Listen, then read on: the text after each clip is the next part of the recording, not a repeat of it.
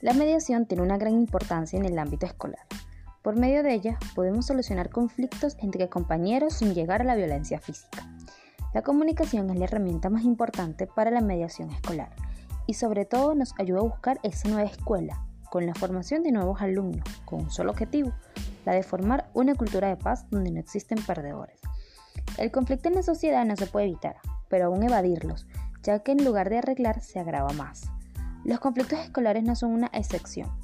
Asimismo, poseen un contenido constructivo y destructivo, independencia de la manera como enfrentarlos y resolverlos. El conflicto escolar no solo es inevitable, sino que incluso es necesario para combatir la rutina escolar y así facilitar el progreso en la escuela.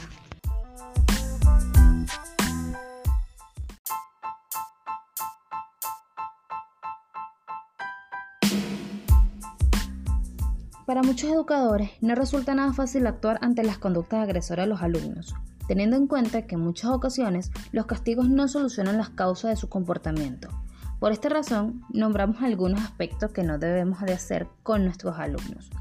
1. No buscar una alternativa. 2. Agredir su conducta con malas expresiones. 3. Sacarlos de clase o regresarlos a casa. 4. Ponerles tareas como causa del castigo. 5. Tomar evaluaciones o ponerles bajas notas. Nosotros como educadores debemos de cambiar para tener mejor comunicación con nuestros alumnos. Ellos necesitan comunicarse, ser escuchados, tener libertad de expresión, integrarse al grupo, tener respeto, resolver los conflictos sin violencia, tener sentido de cooperación. Si con todos estos recursos nuestros alumnos, sean niños o adolescentes, siguen produciendo o presentando desajustes en, en el aula, el educador debería investigar el por qué se producen estas conductas perturbadoras, si el malestar es del grupo o es personal.